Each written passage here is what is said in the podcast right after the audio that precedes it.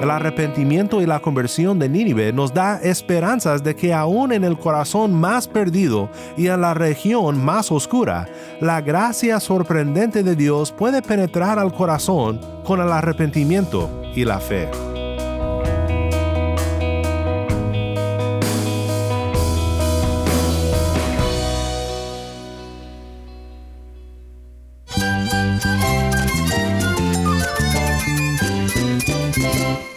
Cristo es la esperanza. Cristo es mi Señor y mi Salvador.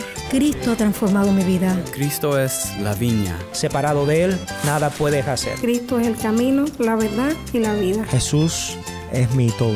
El único descanso, la única paz verdadera es con Jesucristo. Estás escuchando a El Faro de Redención, Cristo desde toda la Biblia para toda Cuba y para todo el mundo.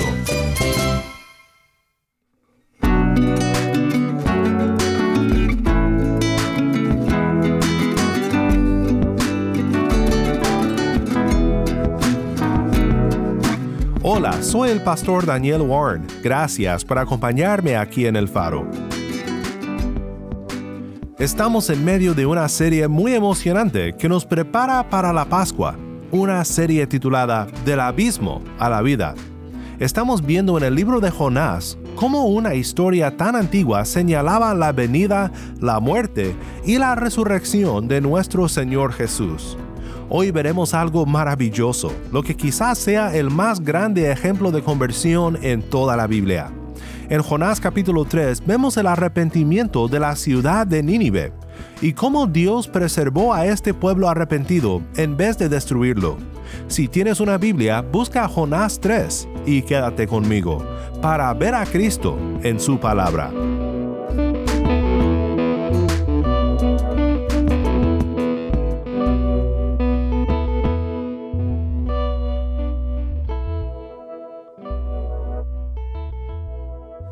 Antes de comenzar, te quiero recordar que tenemos ahora un número de WhatsApp.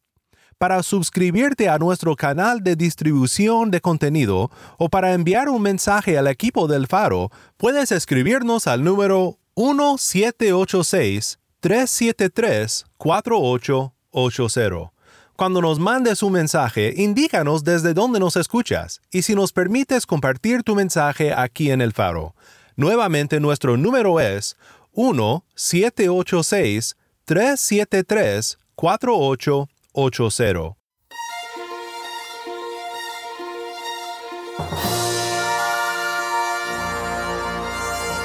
La Biblia desde principio a fin nos relata el plan de Dios para la redención en Cristo Jesús. El hecho de que la Biblia se trate de la redención y del perdón admite que existe una oscuridad en este mundo. En los días de Jonás, esta oscuridad se podía resumir en una sola palabra, Nínive. Era la capital del imperio asirio y el símbolo de toda la ferocidad de este imperio. Pero no hay corazón demasiado perdido, demasiado corrupto, que la gracia de Dios no pueda redimir. El arrepentimiento y la conversión de Nínive nos da esperanzas de que aún en el corazón más perdido y en la región más oscura, la gracia sorprendente de Dios puede penetrar al corazón con el arrepentimiento y la fe. Esta oscuridad puede tomar muchísimas formas. En muchos países existe una oscuridad muy sutil, donde el materialismo y el consumerismo sofoca la fe y la confianza en el Señor. Recuerdo cuando estuve en Guanabacoa y el doctor Moisés de Prada, superintendente de las asambleas de Dios en Cuba, me contó sobre personas que se habían convertido a Cristo, dejando atrás la santería, donde participaban en ritos utilizando huesos humanos, y que estos huesos los habían regresado al cementerio. Cuando escuché eso, sentí un frío correr por mis venas. Lo que me contó este pastor muestra la oscuridad y la maldad que existe en este mundo, pero también muestra el gran poder de Dios y de la abundancia de su gracia para vencer la oscuridad con su perdón. Como dijo el pastor citando la palabra de Dios, mas cuando el pecado abundó, sobreabundó la gracia. Cuando pienso en el poder de Dios para cambiar los corazones más oscuros y perdidos, pienso en el libro de Jonás y en la conversión de Nínive. Nuestro estudio hasta ahora nos ha llevado por el descenso de Jonás y su rebelión, llevándolo finalmente a las profundidades del mar y al vientre de un pez. Este que era un profeta de Dios según 2 de Reyes 14:25, rehúsa el llamado de Dios y su rebelión revela muchas cosas sobre la condición humana. Aunque deseamos huir de Dios, tarde o temprano nos damos cuenta de que no es posible escapar la mirada del Altísimo. Desde el interior del gran pez, Jonás comienza a considerar sus acciones y da un paso hacia el arrepentimiento. Como veremos, no ha terminado su camino hacia la comprensión de la misericordia y la gracia de Dios, pero reconoce la justicia de Dios contra su pecado, reconoce la misericordia que hay para pecadores y también reconoce las responsabilidades del corazón redimido. Escucha conmigo ahora la siguiente escena en esta historia. Esto es Jonás capítulo 3. La palabra del Señor vino por segunda vez a Jonás. Levántate, ve a Nínive, la gran ciudad, y proclama en ella el mensaje que yo te diré. Y Jonás se levantó y fue a Nínive conforme a la palabra del Señor. Nínive era una ciudad muy grande, de un recorrido de tres días. Entonces Jonás comenzó a recorrer la ciudad camino de un día y proclamaba, Dentro de cuarenta días Nínive será arrasada. Entonces los habitantes de Nínive creyeron en Dios y proclamaron ayuno y se vistieron de silicio desde el mayor hasta el menor de ellos. Cuando llegó la noticia al rey de Nínive, se levantó de su trono, se despojó de su manto, se cubrió de silicio y se sentó sobre ceniza. Y mandó proclamar y anunciar en Nínive, por decreto del rey de sus grandes, ni hombre ni animales, ni buey ni oveja prueben cosa alguna, no dejen que pasten o beban agua cúbranse de silicio hombres y animales, y clamen a Dios con fuerza, y vuélvase cada uno de su mal camino y de la violencia que hay en sus manos. Quién sabe, quizás Dios se vuelva, se arrepienta y aparte el ardor de su ira, y no perezcamos. Cuando Dios vio sus acciones, que se habían apartado de su mal camino, entonces Dios se arrepintió del mal que había dicho que les haría, y no lo hizo.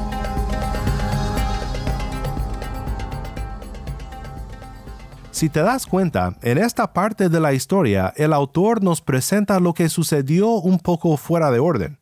Después de recibir el mensaje de Jonás, oímos del arrepentimiento de inmediato. Pero esta es una función dramática de cómo el autor quiere presentar la historia para enfatizar lo inesperado que fue este gran cambio de corazón. Al recibir el mensaje de Jonás, el rey guía al pueblo en una muestra de su arrepentimiento. Se despojó de su manto, se cubrió de silicio y se sentó sobre ceniza. Esto muestra la humildad y sumisión de un corazón arrepentido, según los costumbres de su día se pronuncia un ayuno, y todos muestran por sus acciones que creen en la palabra de Dios, que reconocen el juicio que viene contra ellos. Y el rey dice lo que todos están pensando. ¿Quién sabe? Quizá Dios se vuelva, se arrepienta y aparte el ardor de su ira, y no perezcamos. Y leemos que a final de cuentas, Dios sí se arrepiente y no destruye a la ciudad. Debo mencionar que hablar de Dios arrepintiéndose de hacer esto o aquello ha causado mucho debate, pero no me parece necesario debatirlo. Desde una perspectiva humana, Dios se arrepiente, pero desde la perspectiva divina, Dios ha ordenado el fin desde el principio, y en su divino plan y en su soberanía, Él ya sabía cuál sería el resultado de esta misión de Jonás a la ciudad de Nínive. Quiero tomar unos momentos ahora para considerar el mensaje de Dios para la ciudad de Nínive, a través de su profeta Jonás. El mensaje de Jonás para Nínive no comienza con el mensaje de gracia, comienza con el mensaje de la condenación. La proclamación de la ley precede a la recepción de la gracia. Dentro de cuarenta días Nínive será arrasada. Jehová le dice a Jonás que pregone contra ella y que lleve un mensaje de juicio a Nínive. Cuando pensamos en los grandes reavivamientos de la historia, y por supuesto incluyo lo que está pasando actualmente en Cuba, entre estos reavivamientos históricos, muchas veces nos enfocamos en la emoción de ver a personas felices alabando y glorificando a Dios. Pero los reavivamientos que resultan en la verdadera redención del alma son marcados por un anuncio claro y detallado de las malas noticias. El reavivamiento se requiere porque el pecado abunda. En el gran avivamiento de los Estados Unidos en el siglo XVIII, un predicador llamado Jonathan Edwards predicó un sermón impactante sobre la condenación que le espera al pecador. Una condenación justa y detenida solamente por el placer de Dios y su deseo de salvar. Se ha dicho que la congregación gemía y temblaba en las bancas bajo esta predicación de Edwards titulada Pecadores en manos de un Dios airado. A continuación te leeré una parte de esa predicación que dice lo siguiente.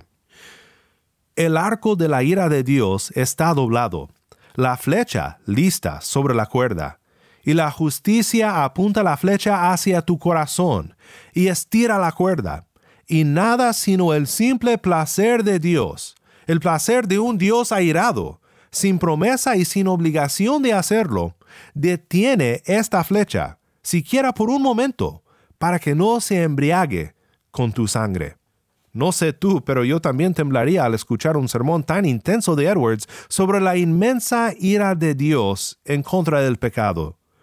Pero este es un terror que necesitamos experimentar, porque solo al llegar a tal conocimiento de nuestra condenación estaremos listos para entender la gracia de Dios que nos redime de nuestra perdición.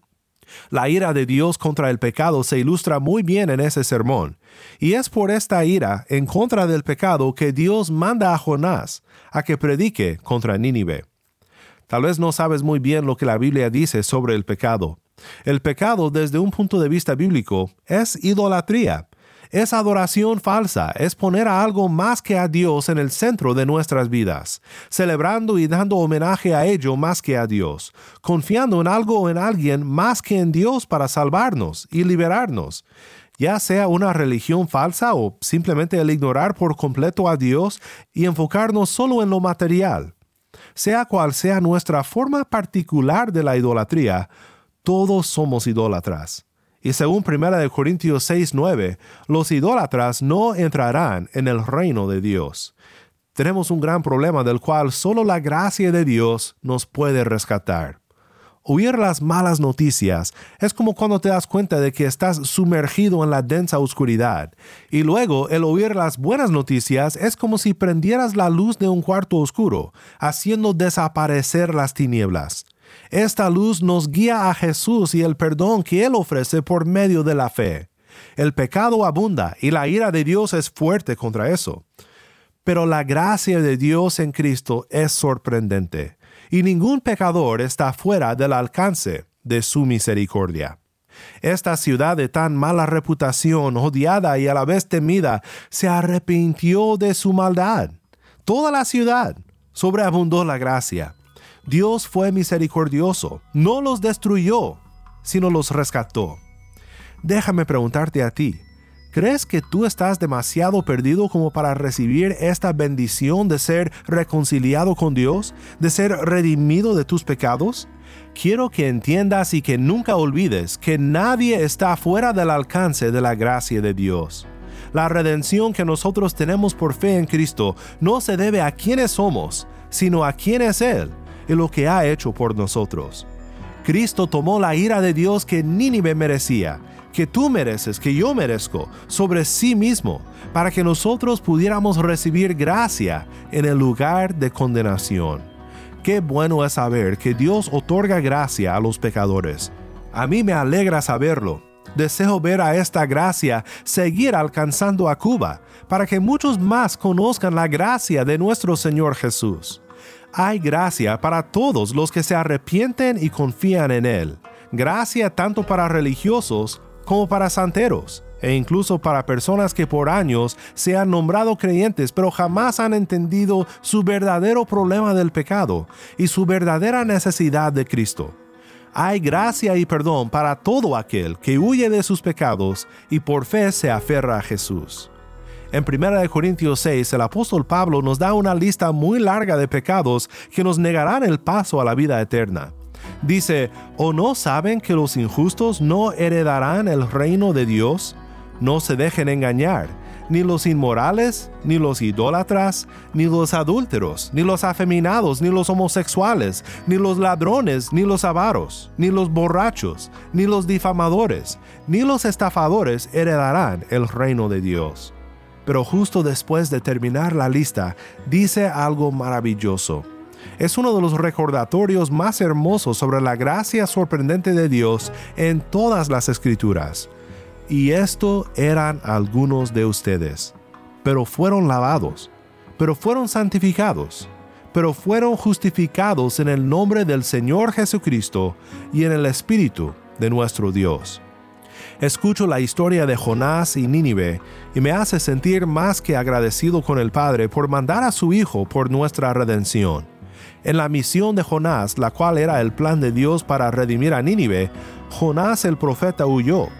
Pero en la misión de Jesús, como parte del plan de Dios para redimir a su pueblo, Jesús el profeta final dijo, iré. Jonás huyó por mares para no llevar el mensaje a Nínive, para estar lo más lejos posible de esta ciudad enemiga tan odiada. Pero Jesús se hizo carne y habitó entre nosotros los enemigos de Dios, y murió en nuestro lugar para hacernos hijos de Dios por medio de la fe en Él.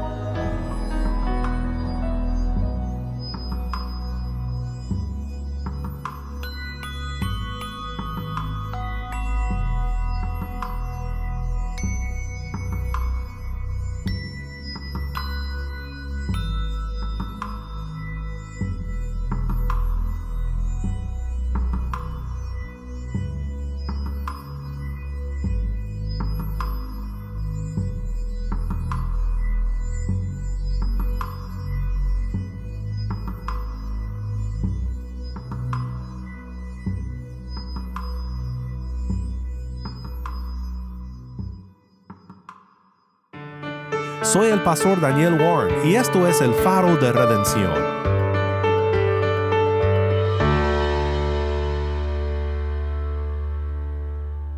Espero que como yo hayas estado aprendiendo mucho en esta serie sobre el libro de Jonás. Cristo habló de la señal de Jonás, una señal que representaba su muerte y su resurrección. Estudiaremos las palabras de Cristo al final de nuestra serie, pero todavía tenemos cosas que aprender en el libro de Jonás mañana, así que te invito a seguir escuchando, porque juntos seguiremos viendo a Cristo aún en este libro sobre un profeta rebelde que poco a poco comprende la gracia y el amor de Dios, así como todos poco a poco iremos comprendiendo su misericordia para nuestras vidas.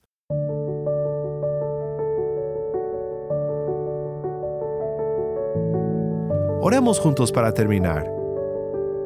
Padre Celestial, gracias por ser un Dios misericordioso, que nos habla con dos palabras, la ley y el Evangelio.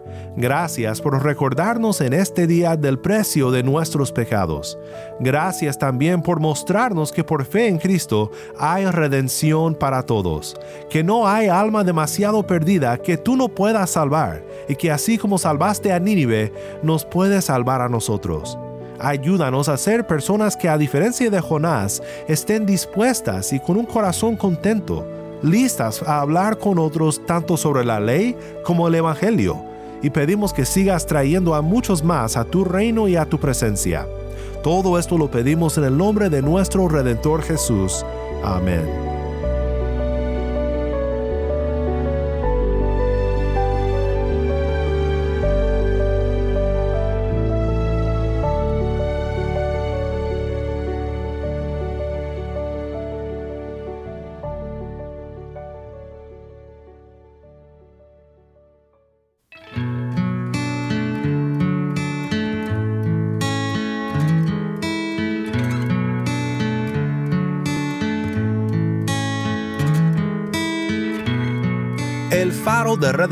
Como programa radial fue ideado para Cuba, pero ha crecido a un nivel global y si estás en sintonía fuera de Cuba, te agradezco por pasar estos tiempos con nosotros estudiando temas que nos fortalecen en nuestro caminar cristiano. Para más información sobre este ministerio y sobre cómo tú puedes formar parte de nuestra misión, visita nuestra página web elfaroderedencion.org. Nuevamente nuestra página web elfaroderedencion.org.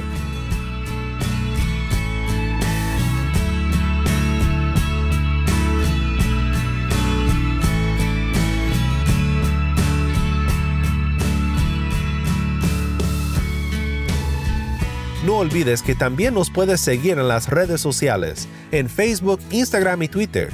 Solo busca El Faro de Redención. Allí encontrarás más contenido durante la semana para animarte en tu fe y para mantenerte informado sobre el ministerio de El Faro.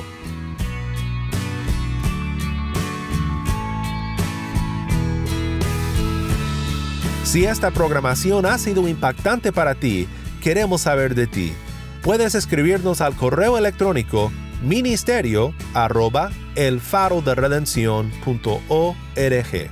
Nuevamente nuestro correo electrónico ministerio arroba el faro de o mándanos un mensaje de voz a nuestro número de WhatsApp y cuando nos lo mandes indícanos si podemos incluir tu mensaje en un futuro programa. Nuestro número de WhatsApp es 1 786 373-4880. Nuevamente nuestro número de WhatsApp 1-786-373-4880.